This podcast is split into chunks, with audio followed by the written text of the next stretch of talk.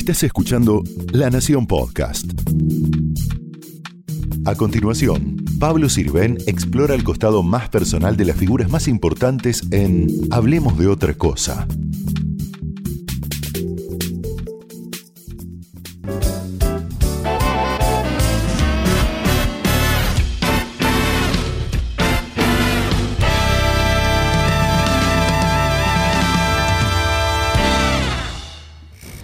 Muchas gracias, señor presidente, por recibirnos a La Nación Más y eh, Hablemos de otra cosa, programa que intenta ver el ser humano que hay detrás de las personalidades.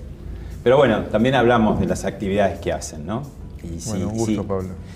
Y, empezaría con esta. Eh, después de las elecciones, después de la presentación en el CCK, ¿se es más alto, se es más rubio, se es más ojos celestes el presidente? No creo. Lo que siento es que hay mucha gente que necesita eh, ver que otros creen en lo que estamos haciendo para sumarse. Pero lo importante es que yo estoy acá representando a mucha gente que quiere algo distinto. Si hubieses tenido la oportunidad hoy de acompañarme a Eloísa, no había estado nunca en mi vida, es un pueblito de Santa Fe, 4.000 habitantes. La alegría, la locura que hay en toda la gente. Y todas te dicen, sí se puede, no aflojemos, vamos a salir adelante, este es el camino. O sea, hay, hay un reencontrarse con los valores que, en los cuales creemos una mayoría de los argentinos, que es la cultura del trabajo, del trabajo en equipo, el apostar a que a partir del esfuerzo personal, el trabajo de uno, la superación, uno va conquistando vivencias que te llevan a la felicidad, porque lo importante de este mundo no es cuánto tenés. Hay mucha gente que tiene mucho y es muy infeliz. Lo importante es ser feliz. Y yo quiero ayudar a que la gente sea feliz. Y la forma es que sean protagonistas, que encuentren ese lugar. Muchos se preguntan por qué a la mitad del mandato, que más o menos estamos ahora, eh, fue el lanzamiento casi de las vigas maestras de por lo que será recordado para bien o para mal en la posteridad, ¿no? Es decir, el, lanzamiento del reformismo permanente, como usted le dice. ¿Por qué eh, se esperó dos años? Porque el nivel de desorden, de crisis encubierta que le damos no se puede, no, no se puede dimensionar un hoy, y menos para un ciudadano que está enfrascado en su vida, en su día, en su día a día, en cómo sobrellevar las cosas que se le presentan eh, a cada hora. Entonces había que llevar una transición en la cual sacásemos a la Argentina del riesgo del colapso absoluto y dar el tiempo que todo el mundo entienda que lo que estábamos viviendo era una falsedad absoluta. Era realmente todos viviendo por arriba de nuestras posibilidades a costa de llevar todo el patrimonio heredado a cero y dejar encima deudas para toda la vida. Yo, justamente hablaba de que una buena madre, un buen padre no, no piensa que es algo bueno dejarle a, sus hijos deudas económicas, financieras, sociales, culturales. Lo que uno quiere dejarle un patrimonio de infraestructura, de cultura, justamente de, oportunidades. Entonces tenemos que enderezar las cosas ahora. Lo que, lo que se hizo hasta ahora era siempre el vivo, la cultura del vivo, era llegar al final y dejarle el, muerto al que viene. Y no, lo que hay que hacer es actuar responsablemente. ¿Y cómo, pasar de, la herencia recibida, que es un tema de todos los gobiernos, a que no haya herencia de déficit, por ejemplo. Es decir, cómo, cómo lo van a ir solucionando el tema del déficit fiscal. Cediendo a todos un poco, no hay otra manera. Es lo que también dijimos ayer. Cada uno tiene que ceder un poco en función de que a todos nos vaya mejor, ¿no? del interés general. Y espero que, como también dije ayer, que es ahora o nunca. Mire, este es el mundo que le toca gobernar. Por la fuerza de los hechos consumados, un secuestro inadmisible a la mayoría de los catalanes y el hurto de una parte de su territorio al conjunto de los españoles. La inmensa majoria dels representants polítics legítimament escollits han culminat un mandat validat a les urnes. Y veremos caer uno por uno los gobiernos neoliberales de derecha que hoy agreden a Venezuela, serviles al imperialismo, serviles a las causas antipopulares.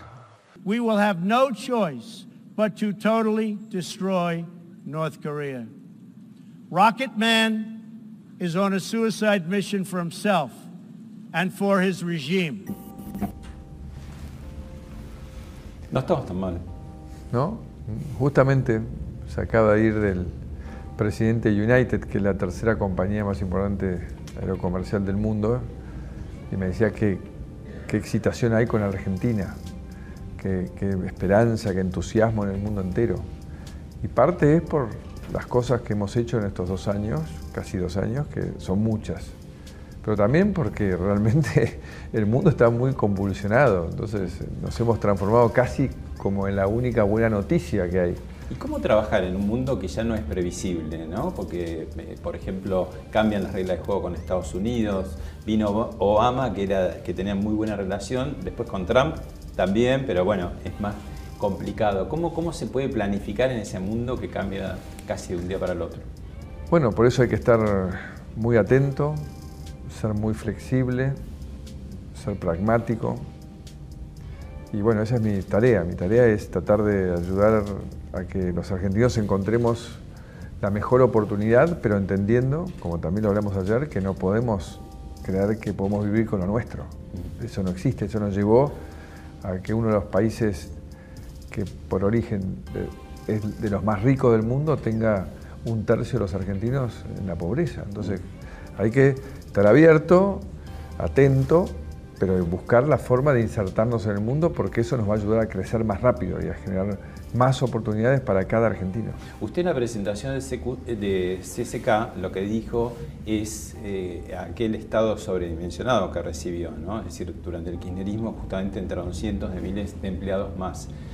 Ahora, ¿qué se hace con ellos? Porque digo, el tema sería fácil decir, bueno, lo saco, pero es un tema, un problema social. Digo, la Argentina no tiene puestos de calidad desde hace fácilmente un cuarto de siglo, ¿no? Por eso, por eso hay que combinarlo con el crecimiento, Pablo. Como estamos creciendo, se está empezando a crear empleo privado de calidad todos los meses, tenemos que empezar a trasvasar gente que está en el empleo público y que no cumple tarea a con un proceso de capacitación intermedio o sin que haga falta, porque por ahí tienen las cualidades que se necesitan, a que vaya pasando al sector privado. Eso es lo que la Argentina necesita. O sea, la Argentina necesita que haya muchos protagonistas en el sector privado. O sea, el país va a crecer por lo que haga el sector privado, no por lo que haga el Estado. El Estado tiene que ayudar, complementar, orientar, estar ahí para los servicios y bienes sociales que tiene que dar, pero no va a crear riqueza, la riqueza la crea el sector privado, entonces tenemos que todos intentar encontrar ese lugar desde donde el cual podamos generar trabajo de calidad para otro argentino. Lo quiere saludar a Una de las cosas que quedó grabada en mi corazón es que al poquito tiempo de conocernos y empezar a trabajar juntos, eh, siempre eh, en los festejos de cumpleaños míos, él estaba obviamente, y me trajo de regalo algo que había comprado él, eh, él, mismo, lo había ido a buscar, lo había comprado, creo que en la zona de Palermo, un cuaderno de tapas eh, de papel reciclado, muy bonito, que ahí está guardado tal cual me lo dio, con una tarjetita que decía dentro, yo siempre te voy a cuidar y a querer. Y, me pareció, digamos, como que eso de alguna manera englobó nuestra relación, ¿no? Porque hay un afecto muy fuerte y una amistad muy linda entre los dos, pero también hay una, eh, una convicción eh, interna mía de que obviamente él es mi jefe y lo tengo que tratar como tal y las dos cosas van juntas, porque él también genera esos afectos y me pareció maravilloso. Eh, realmente lo quiero mucho y lo admiro, lo admiro realmente cada día más. Muy lindo palabras. La verdad que desde, la, que la conocí hemos tenido esta relación, en la cual yo me siento como un hermano mayor, porque ella me ha dado ese lugar. y la verdad que ha sido muy lindo a través de esta relación haber ido juntos viviendo experiencias. ¿no? Presidente, hemos sido gobernados en general la mayoría de las veces por abogados, también por militares no elegidos, uno sí elegido, tres veces, y muy pocos, casi ningún ingeniero. El ingeniero justo, que era también militar, y no lo vamos a poner en la lista, en la nómina, su amigo Ramón Puerta, que estuvo apenas dos horas. ¿no? ¿Qué tiene en la cabeza un ingeniero? Digamos que, no sé si a todos les cabe las mismas prerrogativas, pero en general, por formación, estás más ligado con el hacer, estás más ligado con el desarrollar ideas, incentivar la creatividad. Y eso, eso es algo que nos apasiona, a mí me apasiona claramente el armar equipos, el, transformar una idea en una realidad, en seguirla, en vivirla, porque es como una criatura que crece. Es como, es lo más, lindo que te puede pasar ver que tenés una idea para mejorarle la calidad de vida a un montón de gente y la podés materializar, ¿no? que va desde hacer un sistema de cloacas para un barrio que no tiene, llevar pavimento, un puente que permita conectar dos comunidades, o ferrocarriles, o desarrollar una, red de fibra óptica para que todos los chicos tengan acceso a internet y, de buena calidad. ¿Son menos discursivos los ingenieros? Sí, claramente. Claramente nos gusta más el, valor de la acción que el de la palabra, ¿no? Mm. Es, es algo que nos identifica más, porque Ideas hay millones que son buenas. Las que valen son las que se realizan. Entonces esto es lo mismo. Discursos hay muy lindos, pero lo importante es que, como decía el general, lo más importante que decir es hacer. Mm. ¿Le da un poco de vértigo que se estén cumpliendo 90 años desde que terminó su mandato, naturalmente, el último presidente no peronista, Marcelo Tealviar, el radical Marcelo Tealviar, en 1928, o ya se pasó ese momento? Hubo unos momentos que hasta el de helicóptero fue un souvenir en esta misma Plaza de Mayo. Pero yo nunca lo tomé en serio. Siempre siento que tengo una responsabilidad y que la voy a cumplir. Lo que siempre me preocupa es no faltar a mi compromiso, que es siempre velar por que lo que me guíe es ayudar a la mayor cantidad de argentinos. Esa es mi única preocupación. Y todos los días repaso antes de dormir si hice lo correcto ante ese día, si me ocupé todo lo que debía ocuparme de, ayudar a que algún otro argentino encuentre una oportunidad en la cual pueda alcanzar su protagonismo, su lugar. Todas estas cosas que se dijeron, se dicen en, la plaza diariamente por parte de, de opositores, a veces bien intencionados y generalmente mal intencionados, no, es algo que me, me, mueva. Cuando usted fue jefe de gobierno también eh, sucedieron los dos primeros años de reordenar y a los dos años eso empezó como a caminar más fuerte, pero no terminó a los dos años, hubo otro mandato como jefe de gobierno. ¿Eso se va a repetir a nivel de presidencia? Todas las transformaciones llevan sus años, claramente proceso de un cambio de un país no lleva ni cuatro ni ocho, tal vez ver todo lo que todos soñamos va a llevar 20 años. Pero lo importante es que cada día estemos un poco mejor, porque eso es una energía positiva, es un proceso virtuoso que te lleva eh, en una situación de vivirla, porque finalmente muchas veces es más importante el durante que el llegar. Claramente yo ya lo he dicho, y lo voy a reiterar, que mi compromiso es hasta que la gente me lo demande, pero igualmente me parece que faltan años para hablar de lo que sería una reelección. Ah, faltan dos, ¿no? Bueno, son dos años. Dije años, pero eran dos. Hablemos de otra cosa. Esta foto, ¿qué, le remite? mi padre, mi tío, mi tía, la, la madre será, ¿no? Mm. Era muy joven ahí mi abuela. Yo la traté poco a mi abuela porque ella se quedó viviendo en Italia, ellos tres vinieron con mi abuelo. ¿Cómo, cómo llegaron? ¿Cómo se dice una mano atrás, otra adelante? Mi padre siempre dijo con las dos adelante porque tenía que trabajar. que me pareció una muy buena definición. Y así llegaron. Mi abuelo era ¿Qué año? en el 47, creo, por ahí. Mi abuelo era un personaje porque era periodista, escritor, empresario, muchas cosas. Y llegó acá con un buen trabajo, con, Roca, con, el primero Agostino Roca, y mi viejo vino atrás de él, después mi, mi tía, después mi, tío, que era el menor de todos, y ya él se puso a trabajar de entrada. ¿Y esta foto a qué la remite? ¿Qué En la edad? época que era buen alumno.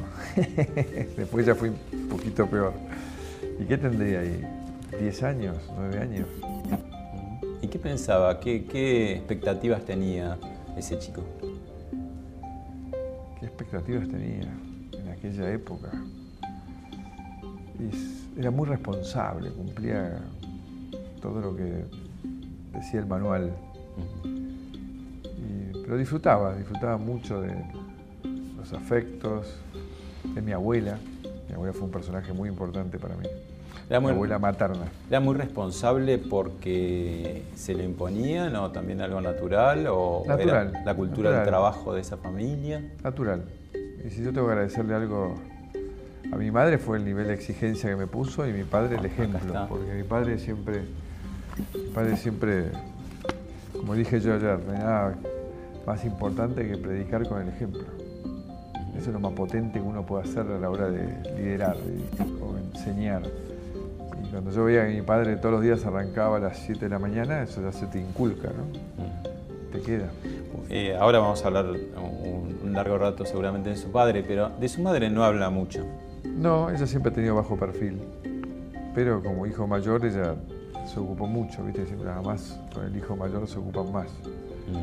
Así que siempre me dio mucho amor, se preocupó mucho por mi educación. ¿Y acá? ¿Quiénes son y qué edades? Este es mi hermano Gianfranco, que tiene tres y pico menos que yo, Sandra, que falleció, que tenía un año y pico menos que yo, y Mariano, que fue el más, más chico de todos, arrancó una etapa más separada, que tiene como ocho o nueve menos. Y después Sí. falta Flor, que es la hija de papá del segundo matrimonio. Y acá hay dos etapas bien distintas, ¿no? Muy chiquito y adolescente. Muy chiquito y adolescente. Mira vos esta foto. Tenés buen archivo, ¿eh? Está, está increíble. Y tal vez, bueno, la etapa del colegio para mí es de los mejores recuerdos. La verdad que la pasé muy bien. Ser hijo de inmigrante en un colegio paquete de Buenos Aires traía algún tipo de presión especial. En esa época sí. Ahora ¿Qué cambió. época estamos hablando? ¿60? Los Yo me recibí en el 76, Ujú. así que antes de esa época. Y ahí sí, en esa época era como. No estaba bueno en términos del bullying, pero. Tuvo cambió. bullying de algunos que después se convirtieron en amigos entrañables. No, sí, claro, en mi colegio había mucho bullying en esa época. Ni siquiera se sabía. que- Que no tenía ese nombre, ¿no? No tenía ese nombre, no, nadie se preocupaba por eso. Pero cada producto italiano que salía era mi nuevo sobrenombre. Pero bueno, también hace a, a formar tu personalidad, ¿no? Claro. Cuando los padres se ponen muy grandes, uno se empieza a convertir en padre Sí, de claro, ellos, ¿no? Claro. ¿Cómo es esta etapa? No, mamá es muy independiente. Se mantiene en su mundo. La verdad que no. Me, pique- me pide muy pocas cosas. Y papá es más demandante. Claramente siempre lo fue. Y esta, dice- esta relación que tiene conmigo de, de un día soy el mejor del mundo y otro día no. Siempre fue así. Eh, Usted cuenta historias de siendo adolescente, reuniones de directorio, de gerencias, que se aburría. ¿Cómo, era eso? ¿Qué, pretendía su padre y qué pretendía usted? Digamos que lo que yo pretendía, empecé a saberlo mucho más tarde. Al principio yo lo seguía. La verdad que fue mi gran maestro y, aparte, bueno, tenía una admiración absoluta, ¿no? Entonces de chiquito me empezó a llevar a las obras cuando tenía 4 o 5 años, los sábados a la mañana, me, llevaba a recorrer. Esa época me divertía porque me subía a las máquinas, dibujaba en, las, mesas de, dibujo de, los ingenieros, de los calculistas. Después ya empezó a ponerse más denso porque yo tenía 12 años y me llevaba de viaje a reuniones eternas yo no entendía nada. Yo le decía, papá, yo quiero jugar al fútbol, no creo esto, que, no entiendo nada. Algo te va a quedar. Me acuerdo esa frase, me decía, algo te va a quedar. Después me empezó a llevar a reuniones de directorio, cuando yo tenía 16, 17 años, como participante solamente con capacidad de escuchar. Y la verdad que fue como una forma de formación muy interesante. Y después ya me disparó a, que a los 19, mientras yo estudié ingeniería, ya tenía responsabilidades de gerencia en la empresa y, eso me complicó porque ingeniería es una carrera muy demandante. ¿Ingeniería surgió la vocación así espontáneamente? No, no, también fue un mandato de él, que así me dijo, vos tenés que ser ingeniero. Porque él estaba en segundo año de ingeniería cuando emigró y no había reválida, con lo cual abandonó y se puso a trabajar. Entonces, el día que me recibí fui y le dije, acá está papá, está tu título. Le digo acabemos con este tema de ingeniería que me volvió loco. Pero la verdad que al final no hay mal que por bien no venga. Es una carrera que te forma mucho más que otras carreras. Mm. Muchas más horas, mucha más presión. Y además te, se basa en qué razones. Vos le, contestas algo al profesor en tu examen y siempre lo que viene al instante que vos terminaste la respuesta es ¿y por qué? Y por esto y por esto, ¿y, por qué? Y, es como una cosa que nunca termina, ¿no? Y entonces no hay nada que se base en la memoria, sino en el razonamiento. Y la verdad es una muy buena formación. Eh, Franco Macri estaba eh, formando, cincelando a su delfín, pero al mismo tiempo había ahí una contradicción, ¿no? En el líder y en el hijo. ¿Cómo, cómo, cómo fue eso, digamos, a, eh, lo largo del tiempo? A él le pasó lo que le pasan a nueve de cada diez padres que trabajan con sus hijos. Los forman, le dan una oportunidad y en un cierto momento lo que es natural, que el hijo compita con el padre, se invierte. Y el padre empieza a competir con el hijo. Entonces empieza a haber choques todo el tiempo y, se hizo insoportable. Se me hizo muy duro porque pues, mi mentor, mi, profesor, mi, padre, de golpe boicoteaba mi trabajo, para mí era como algo que me enloquecía, ¿no? Entonces fui madurando la idea de que yo me iba a tener que ir, que yo tenía que tener un espacio propio en lo cual no tuviese el conflicto que tenía, el nivel de conflicto que era enorme con mi padre. Eran discusiones a los gritos, todo el tiempo problemas. Entonces un día le dije, me voy. ¿Cómo te vas? Él pensaba que no me iba a ir. Me voy. Quiero que me liquiden lo que me corresponda por todos los años de trabajo. Eh, me quiero ir. Quiero ir ¿Y qué vas a hacer? Voy a tratar de ser presidente de Boca. Me apasiona el fútbol, me apasiona Boca, quiero tener un lugar donde yo pueda eh, desarrollar mi pasión, lo que quiero para todos los argentinos, y ver qué es lo que puedo hacer, porque además siempre estaba limitado por el hecho que, por más que por rato yo sentía que era capaz y que lo que hacía lo hacía bien, siempre al final era el hijo de. Yo conducía una de las empresas constructoras más importantes de la Argentina, pero era el hijo de, después me pasó a Cebel, la que fabricaba Fiat y Peugeot, y era vicepresidente, después presidente, pero también era el hijo de. Entonces yo quería un lugar donde yo me pusiese a prueba de verdad a ver cuál era mi nivel de capacidad. Además de los votos que fue consiguiendo a lo largo de su trayectoria en distintos puestos, ¿un poco de todo eso hace que usted también esté sentado aquí? Sin duda, sin duda. un, un almuerzo cuando gano la ciudad de Buenos Aires, me invita a almorzar. Fuimos un almuerzo muy agradable.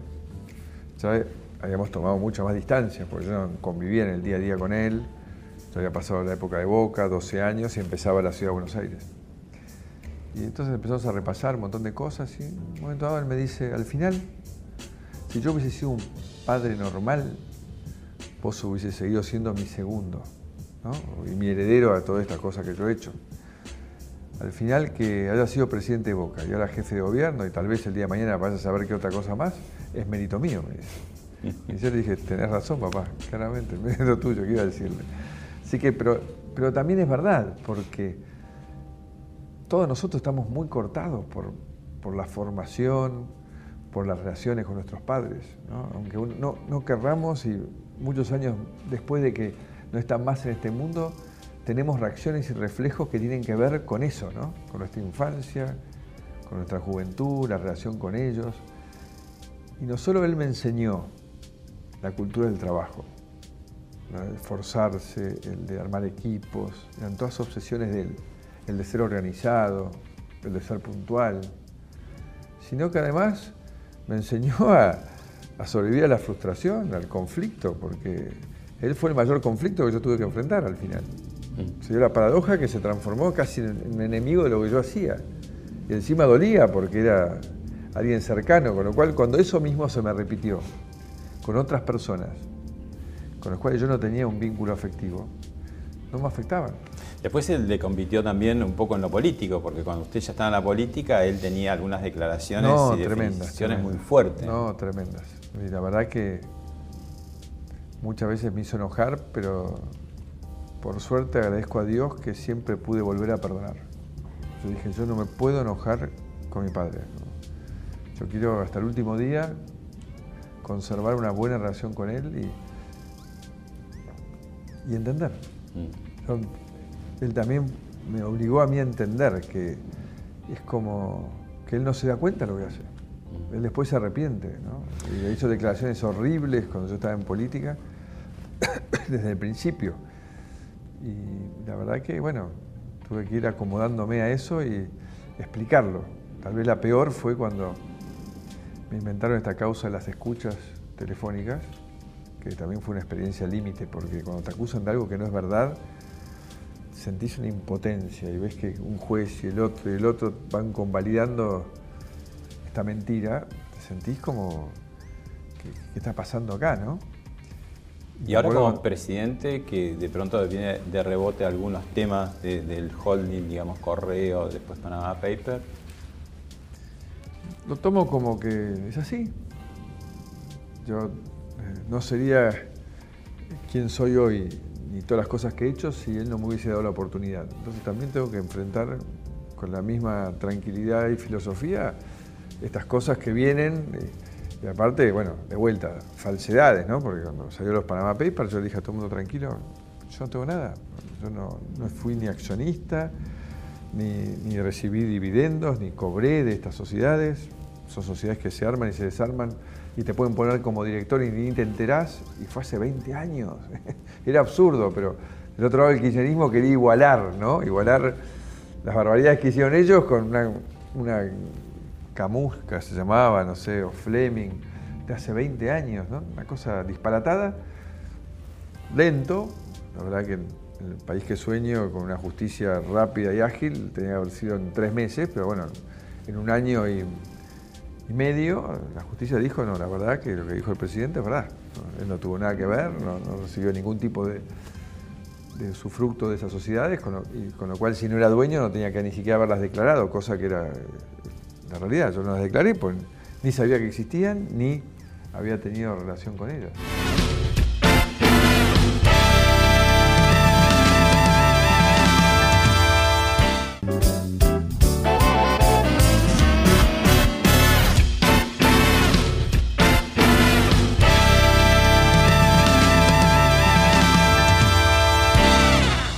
Este programa tenemos una sección que es mostrar unas escenas de un momento importante en la vida nacional o mundial y qué estaba haciendo ese personaje en ese momento. Es un ejercicio de memoria. Okay. Pippen!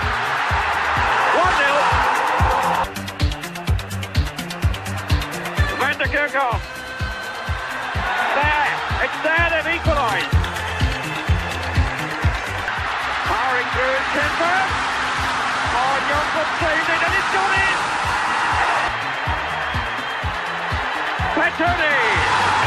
Argentina, and surely now the host nation will take. Afónico en la cancha. Yo también en la cancha. Qué locura, qué locura. De ahí caminando hasta la 9 de julio. Creo que volví a casa, no sé, 4 o 5 de la mañana, no, no, no podíamos parar. Qué, qué- qué- qué alegría, qué alegría. ¿Qué es el fútbol para usted? algo maravilloso, porque no solo es una pasión personal, por más que nunca haya podido ser un buen jugador, es, es un vehículo para hacer amigos, para relacionarnos, para disfrutar. Es un momento hoy en el cual me siento por un instante de vuelta de 20 años, Mm. porque sigo jugando. Ahora me operé la rodilla, todavía no volví, espero volver. Además porque estoy en mi mejor momento, debo decirlo. Nunca... Ahora te diría que estoy entre los mejores jugadores del equipo. Antes era uno de los peores y tengo toda una teoría al respecto del por qué. A ver. ¿Te interesa? Bueno, Sí. te la voy a contar. Porque yo siempre tuve un pase de enorme precisión, así tipo Riquelmiano. Pero el problema del mío era que me sacaba la pelota más de la mitad de las veces antes que yo la logre pasar, porque no tenía velocidad. Y ahora nadie corre.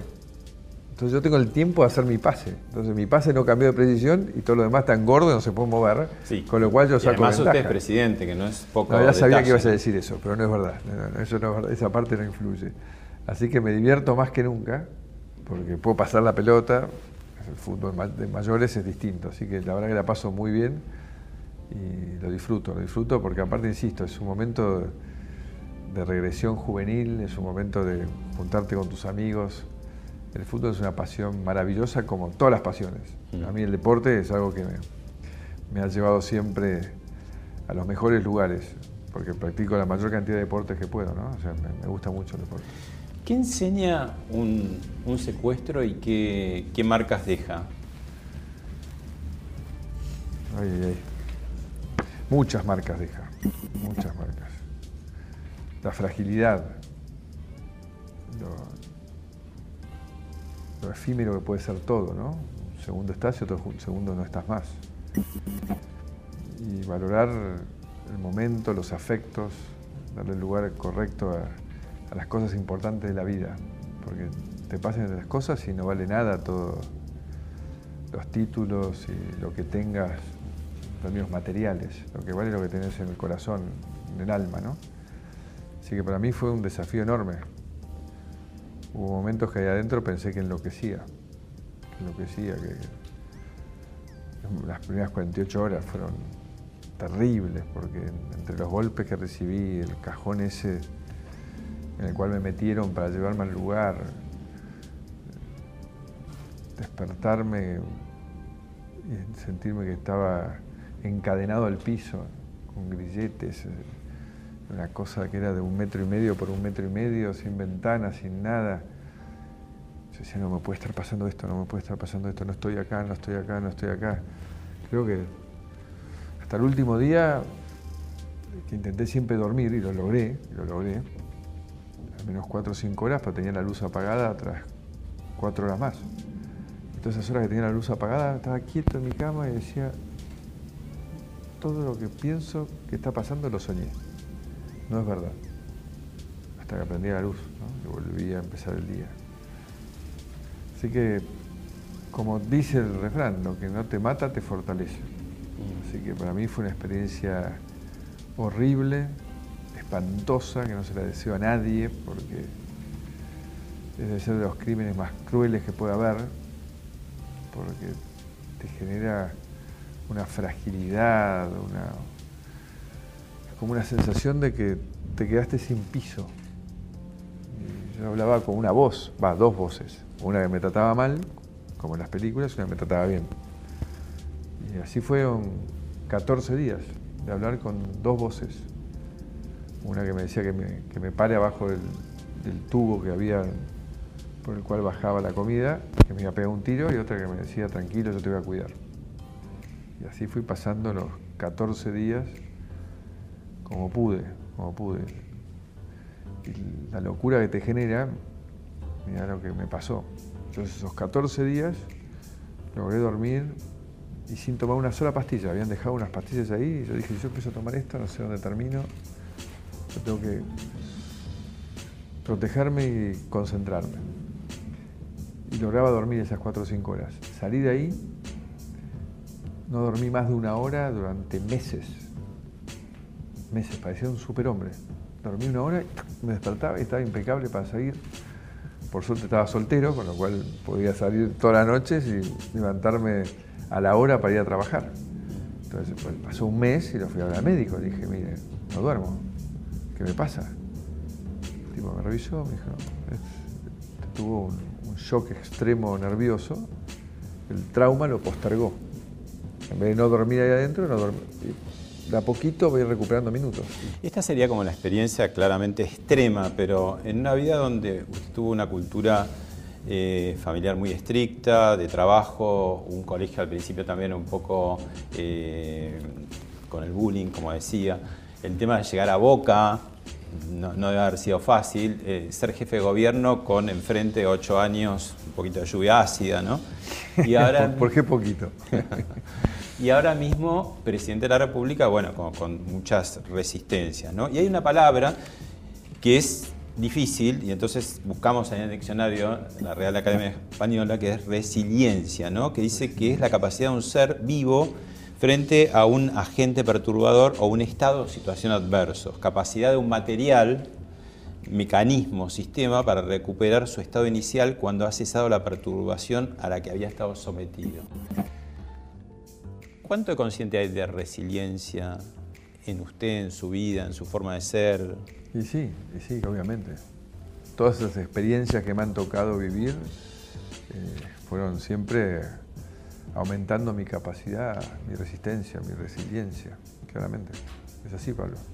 Por eso digo, o sea, vos los ves, por ejemplo, en, los que fueron a la guerra, que es una experiencia aún mucho más límite que, que te secuestran. Y los vuelven, los que vuelven mal y no se recuperan nunca, y los que vuelven superándolo y son como superhombres. ¿Eso lo hace a usted un poco blindado? Digamos que me hace poner los temas en su lugar y, y no, no ahogarme en un vaso de agua, sin duda. Pero eso no significa que uno no sea vulnerable a los afectos. Yo soy vulnerable y mucho a los afectos, pero tal vez no a los problemas de lo que, del quehacer diario, ¿no? ¿Cuál es? Siempre creo que hay una solución y, y la trato de encontrar.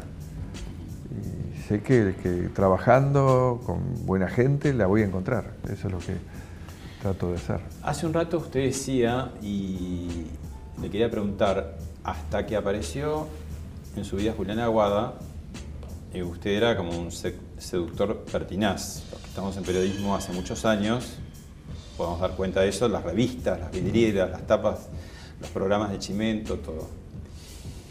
¿Qué pasó? ¿Se puso viejo o realmente... Me estás pidiendo que acepte algo muy, muy feo. o el feo. hechizo, digamos, pero va a tener que definir que es un poco el hechizo también. Digamos, la hechicera tiene mucho mérito, sin duda. Y son épocas, ¿no? Son épocas.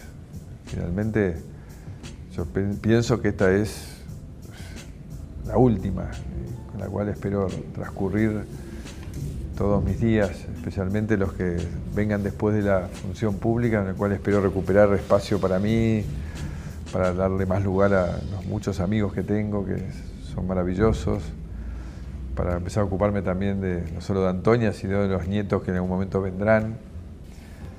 Y la verdad que hay- uno va madurando, va madurando, empieza a darse cuenta de la importancia de la pareja. La verdad yo tuve mucha suerte igual, ¿eh? porque todas mis parejas fueron mujeres maravillosas. La mamá de mis hijos, una mujer increíble, de mis primeros tres hijos. Y Isabel fueron años increíbles.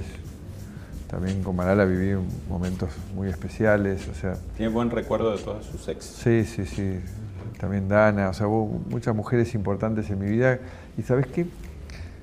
Yo siento que los hombres, demostrando que la mujer es la, la verdadera eh, fuerte en la pareja, aprendemos mucho a través de nuestras relaciones de pareja. Son las que nos van cambiando los gustos, la personalidad. Uno evoluciona, uno aprende. Yo creo que la verdad que tengo recuerdos maravillosos. Y bueno, y después yo descubrí algo que no había descubierto en mis vidas anteriores, que es trabajar con las mujeres. Yo le debo a la política muchas cosas. En Cambiemos hay muchas mujeres, y muy Muchas, importantes. Muy, te diría que siempre digo yo, lo mejor que tiene Cambiemos son las mujeres. son pocas, lamentablemente, pero son realmente muy valiosas. Y yo aprendí a trabajar con las mujeres en política, porque en el mundo de la empresa en mi época había muy pocas, en el fútbol prácticamente ninguna, con lo cual cuando yo llegué a la política dije, ¿qué es esto? Hay que trabajar con mujeres, ¿cómo es? Y, y la verdad que cuando fui abriendo mi cabeza, pues la política me hizo abrir y abrir mi cabeza a nuevas experiencias, a nuevas situaciones, a ponerme en el lugar del otro y empecé a descubrir la mujer, cómo trabaja, su rigor con, y su autenticidad. ¿no? Lo voy a introducir en otra pasión de la mano de uno de sus ministros. A ver. Hace unos meses eh, le conté al presidente Macri, después de una reunión de seguimiento, que eh, estaba por ser padre. Eh, a mi edad, ya 51. me acuerdo que me miró y me dijo, ¿sabes qué? Es la mejor decisión que pudiste haber tomado en tu vida, te lo digo yo como papá de Antonia.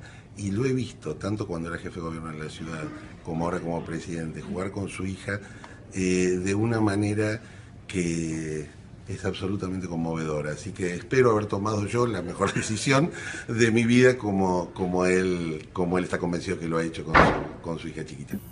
Yo creo que como la enorme mayoría de los padres, yo, amo a mis hijos con locura, con locura. Y aparte, amo que sean los tres distintos.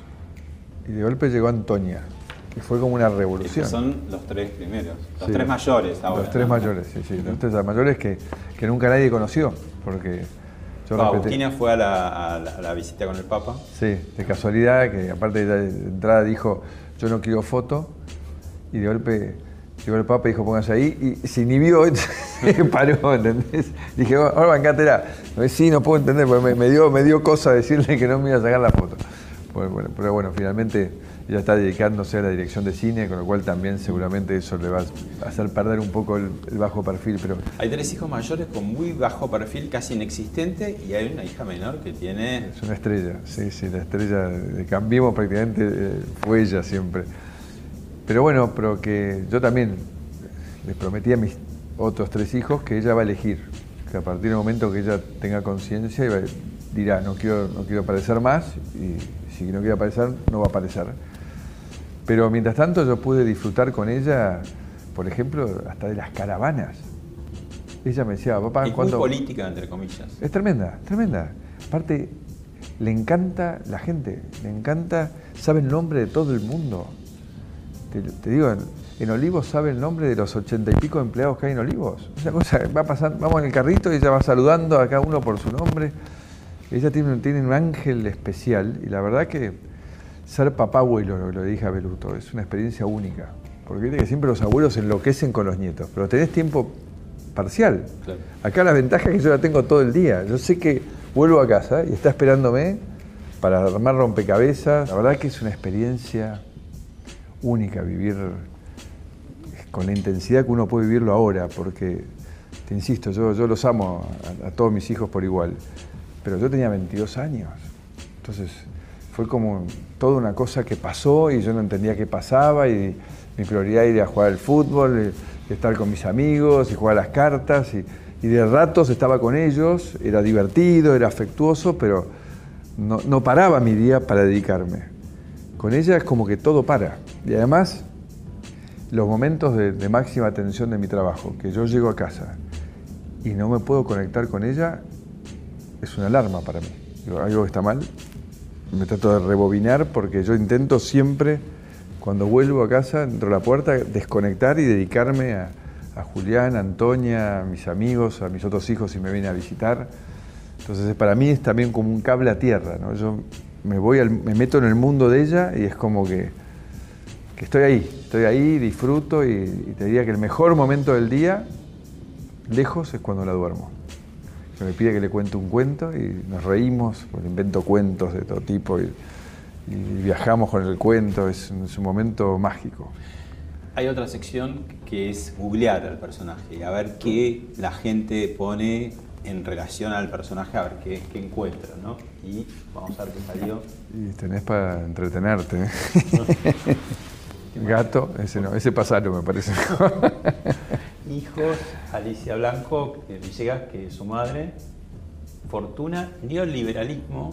¿Cuánto de Menem hay? En esa época usted era favorable, le, gustaba. Sí, claro, claro. ¿Cuánto hay de este gobierno parecido a aquel o no? Yo creo que poco. Caballo que hay un eje, hay, hay, un eje en la modernidad, claramente, en el, ser parte del mundo. Mm. Pero después en, en las formas, en, el compromiso, en la cercanía, en la intencionalidad, creo que no es lo mismo.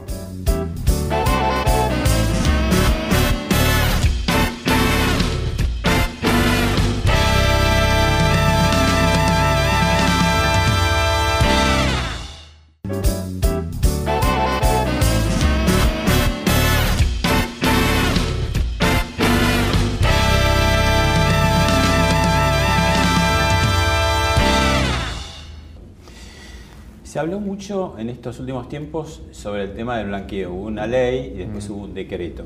Mm. El decreto era para que eh, padres, eh, esposos y menores eh, emancipados no entraran dentro del blanqueo. Pero el blanqueo de, cosas de fortunas anteriores, supongo, a la gestión, ¿no? Mm, Ahí está un poquito la, diferencia. Absolutamente, absolutamente. ¿Quiere explicarlo? Porque se armó como ahí una no, gama Para mí es claramente, digamos, para mí es... su hermano, ¿no? Por supuesto, igual, sí digamos, ya es bastante eh, poco justificable que si alguien empieza una carrera pública el 10 de diciembre del 2015 y tiene cosas para blanquear de su pasado, no lo puede hacer porque decide eh, dar un servicio público. Fue una discriminación, porque si él puede probar que lo tenía antes de ser funcionario público y nunca había sido funcionario público... ¿Y por qué no lo metieron en la ley directo? Y porque no lo aceptaron en el Congreso. Ahora, tampoco, pero ya ir al extremo, que hay un em, miembro de una familia que se dedica a ser eh, funcionario público, condena a todos los hermanos, a los padres, eso ya era una, locura absoluta, ¿no? Entonces creo que eso fue lo que se corrigió, tratar de no discriminar y, ser respetuoso constitucionalmente los derechos. O sea, los funcionarios míos, todos eh, abandonaron la posibilidad de, blanquear si tenían algo para blanquear, pero ya condenar a toda la familia era medio raro, ¿no? Y no están los hermanos, digo, en ese decreto. No, eso estaba permitido en la ley. ¿no? Ya, no me acuerdo mucho, pero creo que estaba permitido en la ley. eso está ligado también con otra historia que, que corrió del famoso cohete a la luna con 562 personas, que la Argentina estaría mucho más liberada. Y ahí se anotaron dos tripulantes para ese cohete. Una, la expresidenta, flamante senadora por la minoría, eh, de Unidad Ciudadana, la expresidenta Cristina Kirchner, que dijo que se iba a asfixiar si iba a la luna. Y el otro, el periodista Horacio Berbisky. ¿Qué, ¿Qué, hay de, de, metáfora? ¿Qué quiso decir? La metáfora eh, trata de ejemplificar un poco lo que hablamos ayer, que la Argentina ha ido por un comportamiento basado en una cultura de yo conquisto el poder y abuso del poder, me apropio del poder. No soy un servidor público, sino me sirvo yo antes que nadie. Y eso desde la política, con el empresariado, con el sindicalismo, con la justicia, se fueron generando ámbitos eh, de poder arbitrarios, de comportamientos mafiosos, el cual vimos en el caso del Pata Medina, que se puede repetir en los cuatro ámbitos, no solamente nos quedemos con los sindicalistas, donde él dominaba el empresariado local, la justicia, la policía. Entonces, él era, él era la ley en La Plata, ya todo estaba condicionado por el Pata Medina. Y esto Puedo, sacarte un sindicalista y ponerte un empresario, o puedo ponerte un juez, o puedo ponerte un político. Y esto es lo que yo digo que se tiene que acabar, porque nadie puede estar por arriba de la ley. Nadie puede tener un privilegio. En el cual yo digo, yo no cumplo la ley y, a mí me tienen que comprar lo que vendo mucho más caro porque si no, sos boleta. Esto te pasa todos los días en la Argentina. Entonces estamos luchando contra eso y para eso hay que transparentar hay que ponerlo sobre, hay que iluminar, hay que iluminar todos estos lugares. Por eso también el tema de acceso a la información pública Es un compromiso que nosotros hemos liderado de la nación y espero que las provincias lo hagan, y los municipios lo hagan, y la justicia lo haga, y todo se ponga en internet, para que todos los argentinos sepamos qué es lo que se hace con el dinero público, cuánto gana cada uno, cuántas horas trabaja. Porque también lo dije ayer, ¿por qué unos vamos a trabajar más que otros? O sea, yo no pretendo que todo el mundo trabaje 12 horas. Uno por ahí es un loco, apasionado de lo que hace, pero todos tenemos que trabajar 8 horas. Todos tenemos que trabajar hasta los 65 años. ¿Por qué uno se va? Si yo a los 40 abandono, me jubilo. yo a los 45, yo a los 50. No me parece justo, ¿no? Esto es una opinión personal, ¿no? Ahora se va a debatir todo eso, pero si queremos construir realmente una sociedad justa, una sociedad inclusiva, una sociedad con oportunidades para todos, no podemos pretender que el otro tiene que cargar conmigo, ¿no? como una mochila encima de un montón de gente que tiene un privilegio, llámese jubilación de privilegio, un cargo de privilegio. Esto es lo que creo que hay que poner sobre la mesa y sacarlo definitivamente, porque hay millones de ejemplos, millones de ejemplos, Pablo, que vos decís, no puede ser, no puede ser que los empleados públicos en Tierra del Fuego se jubilen a los cuarenta y pico de años. No puede ser.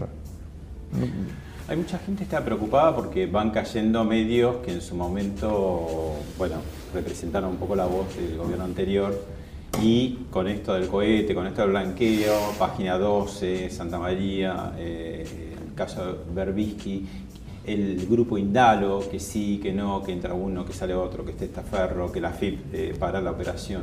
¿Cómo ve todo ese conglomerado, digamos, de medios de prensa que se está, como dicen algunos, como homogenizando, están más con el gobierno. Eh, ¿Cómo lo, observa usted? ¿Cómo lo, siente? Yo primero soy un amante, entusiasta, respetuoso, eh, militante de la libertad de prensa. A mí también en eso me educó el fútbol, que los periodistas deportivos son mucho más sanguinarios que los de la política que la pelota pega en el palo y va afuera y sos un salame, pega en el palo y vas adentro y sos un genio. Es así de arbitrario. El lunes se construye la historia según el resultado del domingo y que es mucho más aleatorio que el resultado del trabajo eh, de una política pública. Con lo cual yo ya aprendí a vivir con eso, aprendí a vivir con la crítica. Aparte, como me pasó en toda mi vida, arranqué de menor a mayor. Siempre fui de visitante hasta a través del tiempo poder ser local, digamos, ¿no? Con lo cual creo en eso y no me hago extrema mala sangre por la crítica y dejo que las cosas fluyan, ¿no? ha habido muchos ahora con esta crisis financiera del C5N que me han llamado y me han dicho, ¿no querés que yo intente tomarlo así? Cambiamos la editorial y es más a favor del gobierno. Yo he dicho, no, no me interesa, yo no. Llegué hasta acá, llegué hasta acá, no, no. Llegué hasta acá con ese 5N diciendo barbaridades. No me va a cambiar que ahora diga que de golpe soy alto, rubio, de ojos celestes. Que siga diciendo lo que tenga que decir. Así que, y creo que en definitiva los medios tienen que vivir de acuerdo al apoyo que tienen de la audiencia. Entonces, si los medios no tienen apoyo de la audiencia, un gobierno nos tiene que sostener. El gobierno no está para usar la plata de la gente para tener medios adictos, ¿no? Tiene que usar la plata de la gente para devolverle a la gente futuro, prosperidad, oportunidades. Y tiene que gastar una mínima parte en comunicar lo que está haciendo para que se entienda, no para neutralizar. Y lo que creo yo es que frente a una Argentina que estaba perdida, porque el populismo nos había llevado a un camino que era claramente Venezuela, y solo un milagro, Dios, el Papa, no sé quién, logró que por 2% hoy estemos construyendo en la dirección correcta. Lo que pasa es que hoy creo yo que somos un gobierno que dice la verdad, que si se equivoca pide disculpas y corrige, que nadie, espero, a esta altura dude de la intencionalidad, que es lo más importante en la vida. Nuestra intención es ayudar, mi intención es trabajar para los que menos tienen, no para los que pueden ya elegir. Entonces, eso logra que la mayor parte del día haya en nuestra coherencia coincidencia con la gente de bien, que quiere lo mejor para la Argentina. Y claramente, siento que en las veces que nos equivocamos fueron durísimos. No, es que, y es más, fueron durísimos hasta por ahí sin tener en cuenta el punto de partida, porque si, si no, no agarramos un, un país o, que es como un avión sin instrumental. No es fácil esquivar todas las nubes si no tenés instrumentos, ¿no? Entonces, igualmente nos dieron. Y yo dije, bueno, le dije a todo mi equipo, tranquilo, es así, es así. Y eso nos tiene que fortalecer, nos tiene que ayudar a que ratifiquemos nuestra convicción, que estamos acá para cambiar la historia. Y hoy siento, como lo decía en Eloísia, en, en Santa Fe, que cada vez más nos damos cuenta que somos la generación que va cambiar la historia, la está cambiando para siempre. Y no es una cuestión de edad, es la generación que hoy está acá, de 90 a a 15 años, que hemos decidido poner los problemas sobre la mesa, encararlos y resolverlos. Y no más, la culpa es de unos tipos que están en un sótano en Nueva York que confabulan contra Argentina. Mentira. Los argentinos nos cansamos de tirar oportunidades por la ventana. Lo que yo siento hoy es que aprendimos, que maduramos y que ahora decimos, basta, depende de nosotros a las cosas. Dos muy cortitas para terminar. ¿Barajaron mal de movida el caso Maldonado? Y dos, el nuevo procurador o procuradora de la Nación no va a ser un Gil Carbó de Cambiemos. Lo segundo, obviamente que no. Va a ser alguien respetado y que realmente busque eh, y vele por el funcionamiento de la ley, ¿no? del sistema judicial. En lo primero, es difícil, Pablo, es muy difícil porque ahí la comunicación juega en contra de la prudencia. Entonces el primer día le dije a, todo mi gobierno, especialmente al jefe de gabinete, a Patricia y a Germán Garabano, la verdad sobre la mesa. O sea, si acá ha habido alguna responsabilidad en la gendarmería, somos los primeros que tenemos que señalarlo. Así que, ah, y así fue a tomarle declaración a los 70 gendarmes estuvieron ahí, a someterlos a un estricto, eh, una estricta investigación para que realmente sepamos qué es lo que pasó y darle la información al juez. Nosotros, ¿qué dijimos?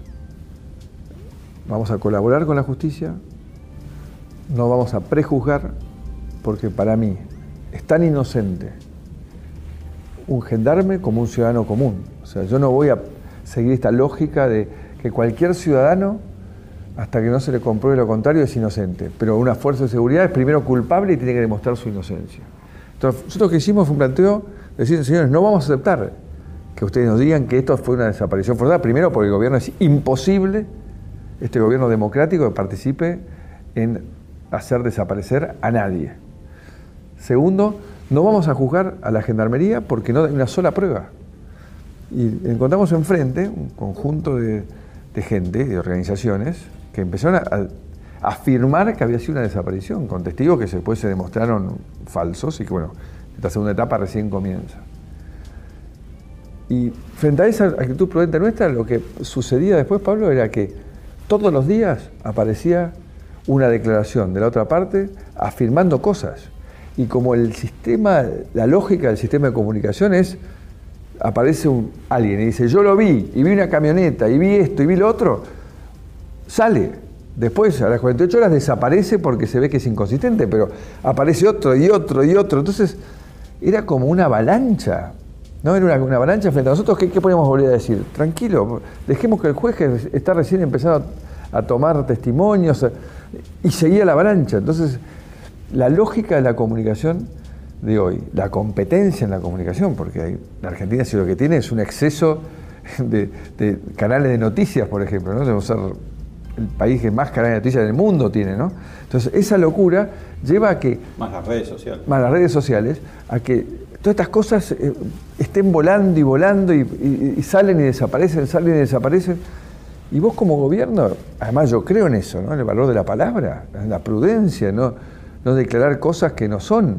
Entonces, ni podíamos afirmar contundentemente que estábamos seguros que la gendarmería no había participado, pero tampoco podíamos condenar a la gendarmería, que dicho sea de paso, es una de las fuerzas, tal vez una de las más importantes, que dio vuelta a 180 grados la lucha contra el narcotráfico. Hasta hace dos años que nosotros tomamos el gobierno, El narcotráfico entraba y salía de la Argentina como quería. Y en base a, convicción, en base a, convocarlos, a empoderarlos, hoy las fuerzas de seguridad han puesto en jaque la gendarmería. Un dato que te voy a dar, que lo escuché el otro día en la reunión de seguimiento de Interior, que de Frigerio depende de migraciones. Hoy tenemos 20 millones más de, eh, pasajeros que entran y salen declarados en la Argentina. No es que vienen 20 millones de personas, que 20 millones de personas más entran y salen de la Argentina. Es que había 20 millones que entraban y salían sin siquiera estar anotados. Este era el nivel de descontrol que teníamos en la Argentina. Hoy tenemos la Interpol en toda la frontera, entonces vos chequeás en tiempo real si la persona tiene antecedentes, si está buscado, entonces lo rechazás antes que entre. Eso no existía antes. Entonces entraban todos los narcotraficantes, terroristas, delincuentes que quisieran, sin que nosotros tuviésemos ningún control. Entonces digo, lo que estamos intentando es ejercer nuestro derecho democrático, ¿no? que recibimos los inmigrantes, el año pasado se radicaron 250.000 inmigrantes más, pero que sepamos quiénes son, que, no, vengan a delinquir, que vengan a ayudarnos a construir la Argentina que soñamos.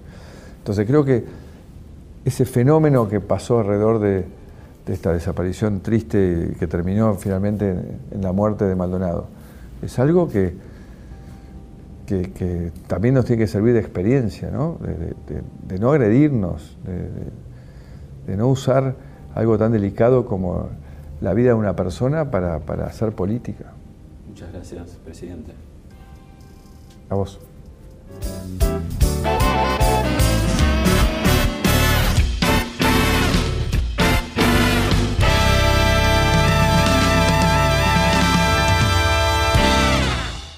Esto fue Hablemos de otra cosa con Pablo Sirven, un podcast exclusivo de La Nación. Escucha todos los programas de La Nación Podcast en www.lanacion.com.ar. Suscríbete para no perderte ningún episodio. Estamos en Spotify, Apple Podcast, Google Podcast y en tu reproductor de podcast favorito. Seguí escuchando La Nación Podcast.